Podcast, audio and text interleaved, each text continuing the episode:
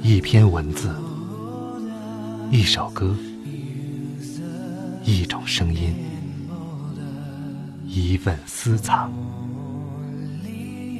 欢迎收听静波频道。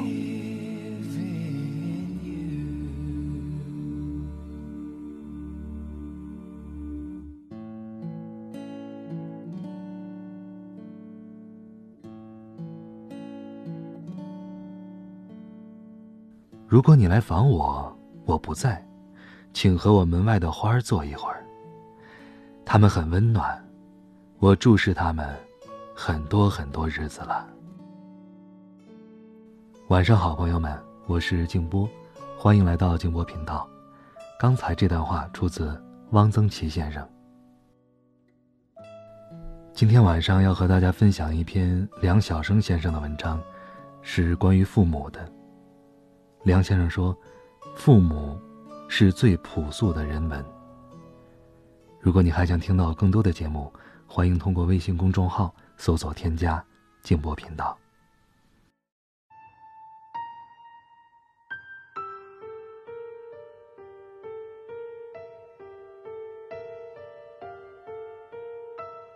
我的意识中，母亲像一棵树，父亲像一座山。他们教育我很多朴素的为人处事的道理，令我终生受益。我觉得，对于每一个人，父母早期的家教，都具有初级的朴素的人文元素。我作品中的平民化倾向，同父母对我小时候的教育和影响，密不可分。我出生在哈尔滨市一个建筑工人家庭。兄妹五人，为了抚养我们五个孩子，父亲在我很小的时候就到外地工作，每月把钱寄回家。他是国家的第一代建筑工人，母亲在家里要照顾我们五个孩子的生活，非常辛劳。母亲给我的印象，像一棵树。我当时上学时看到的那种树，秋天不落叶。要等到来年的春天，新叶长出来之后，枯叶才落去。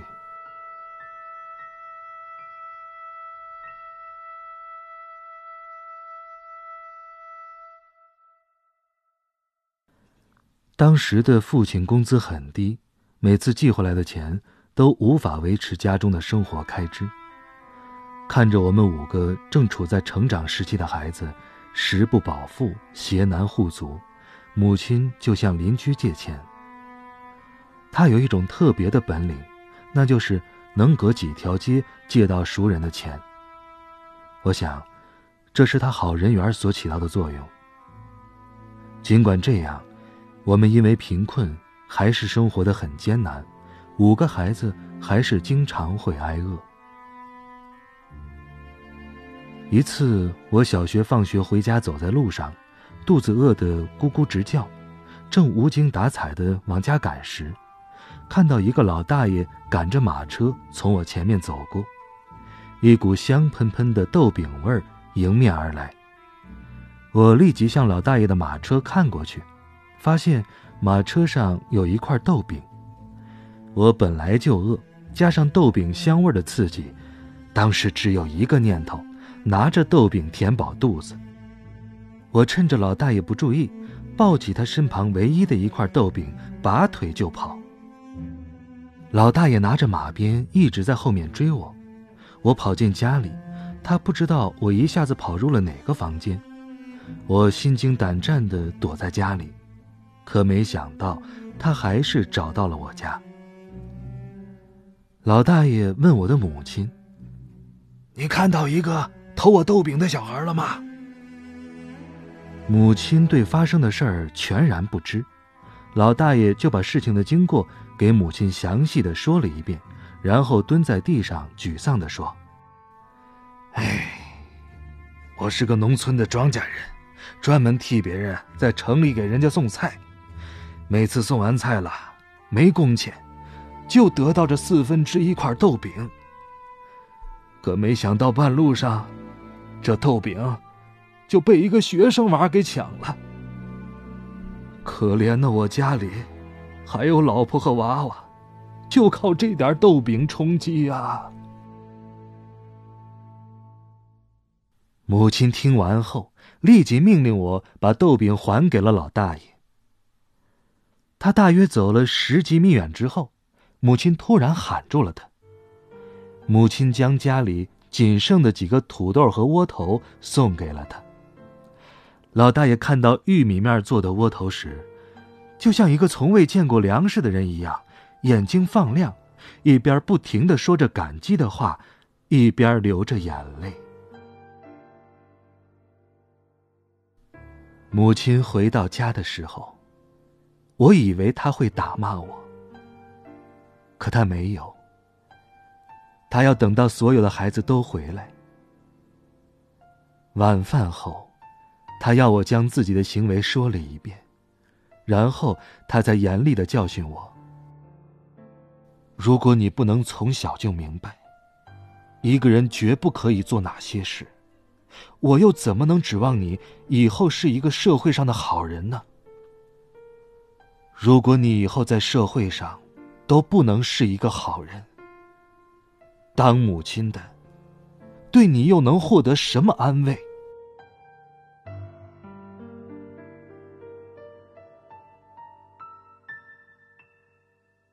这些道理不在书本里，不在课堂上，可这些道理使我一生受益。当时我家虽然非常穷，但母亲还是非常支持我读书。穷日子里的读书时光对我来说是最快乐的。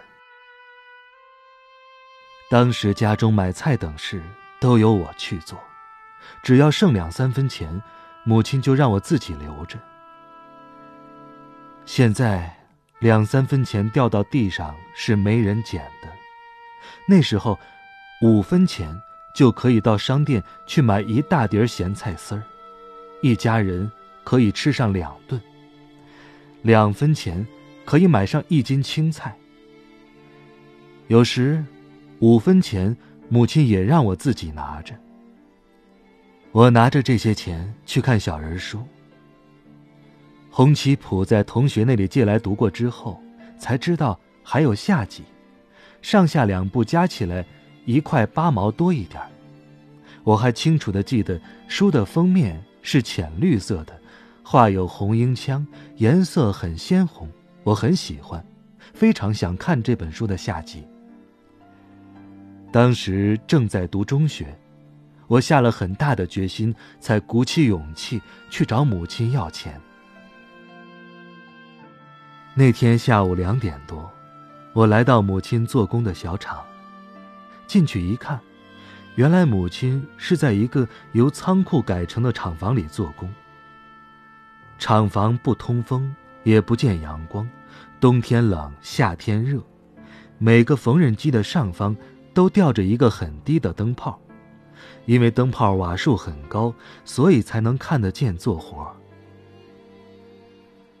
厂房很热，每个人都戴着厚厚的口罩，整个车间里就像一个沙场一样，空气中飞舞着红色的棉絮。所以，母亲戴的口罩上都沾满了红色的棉絮，头发上、脸上、眼睫毛上都是，很难辨认出哪位是我的母亲。我一直不知道母亲在这样的环境下工作。后来，还是母亲的同事帮我找到了她。见到母亲，本来要找她要钱的我。一时竟说不出话来。母亲说：“什么事儿？说吧，我还要干活呢。”我，我要钱。你要钱做什么呀？我要买书。哎，梁嫂子，你可不能这样惯孩子，能给他读书就不错了，还买什么书呀？母亲的工友纷纷劝道。嗨，他呀，也就只有这么个爱好了，读书，反正不是什么坏事。母亲说完，就把钱掏给了我。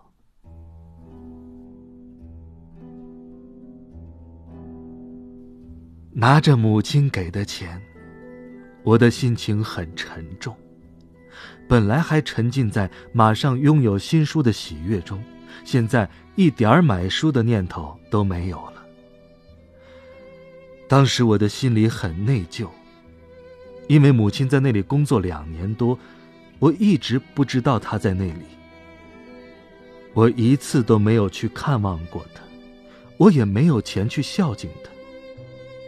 我怀着这样的心情，去用母亲的钱，给她买了罐头。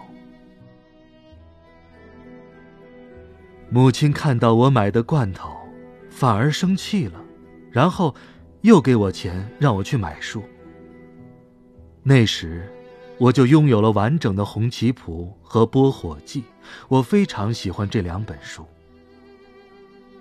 这件事儿给我的印象很深，以致后来参加工作之后，我第一件事儿就是花了二三十元钱，给母亲买回了所有款式的罐头和点心。母亲看着我买的礼物，泪流满面。她把这些罐头擦得很亮，整整齐齐的摆在桌子上。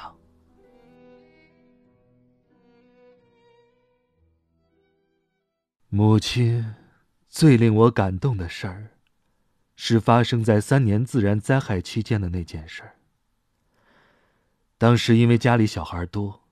所以居委会给了我们家一点粮食补贴，其实也没有补贴多少，也就补了五至十斤的粮食吧。月底的最后一天，家里一点粮食也没有了，揭不开锅，母亲就拿着饭盆，将几个空面粉袋子一边抖一边刮，终于刮出了一些残余的面粉。母亲把它做成了一点儿疙瘩汤。然后在小院子里摆上了凳子。正在我们吃饭的时候，来了一个讨饭的。这是一个留着长胡子的老人，衣服穿得很破，脸看上去也有几天没洗了。他看着我们几个孩子喝面疙瘩汤的时候，显得非常馋。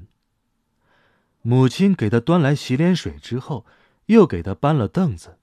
把他自己那份疙瘩汤盛给了他，而自己饿着肚子。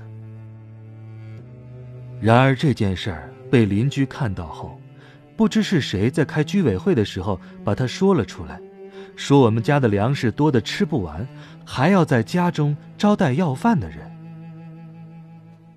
从这之后，我们家就再也没有粮食补贴了。可我母亲对这件事儿。并没有后悔。她对我们说：“你们长大之后也要这样。”所以我觉得，有时母亲做的某些小事，都具有对儿童和少年早期人文教育的色彩。我现在教育我的学生，也经常这样讲：少写一点初恋、郁闷。少写一点流行与时尚，多想一下自己的父母。如果连自己的父母都不了解，谈何了解天下？老舍在写他母亲的时候说：“我母亲没有穿一件好衣服，没有吃一顿好饭。我拿什么来写母亲？”我能感受到作家当时的心情。萧乾在写他母亲时说：“他当时终于参加工作，并把第一个月的工资拿来给母亲买了罐头。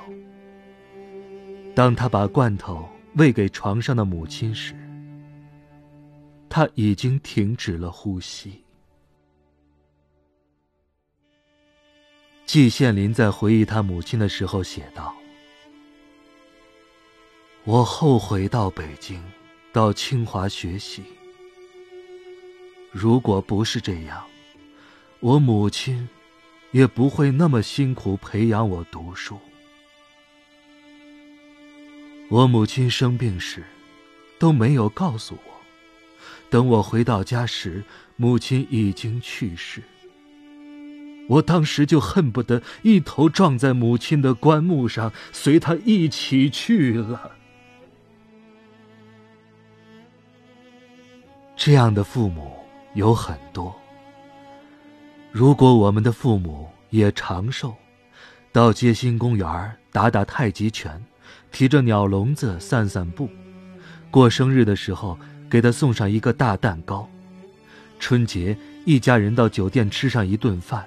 甚至去旅游，我们的心中也会释然。如果我们少一点粗声粗气的对母亲说话，惹她生气；如果我们能够多抽出一点时间来陪陪母亲，那就好了。我想，全世界的儿女都是孝顺的。只要我们仔细看一下“老”字和“孝”字，上面都是一样的。“老”字非常像一个老人半跪着。人到老年要生病，记性不好，像小孩不再是那个威严的教育你的父母，他变成了弱势的。在别人面前还有尊严，在你的面前，却要依靠了。最后，我想说，爱是双向的。只有父母对孩子的爱，没有孩子对父母的爱，这种爱是不完整的。父母养育孩子，子女孝敬父母。爱，是人间共同的情怀和关爱。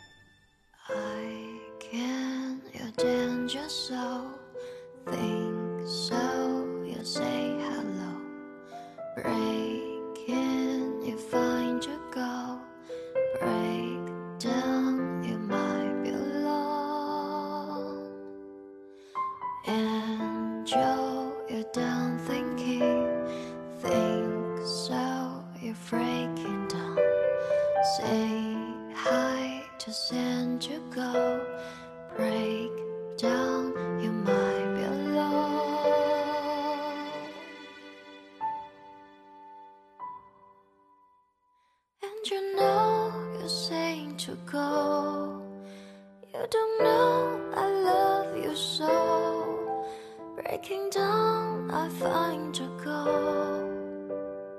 I can down to soul.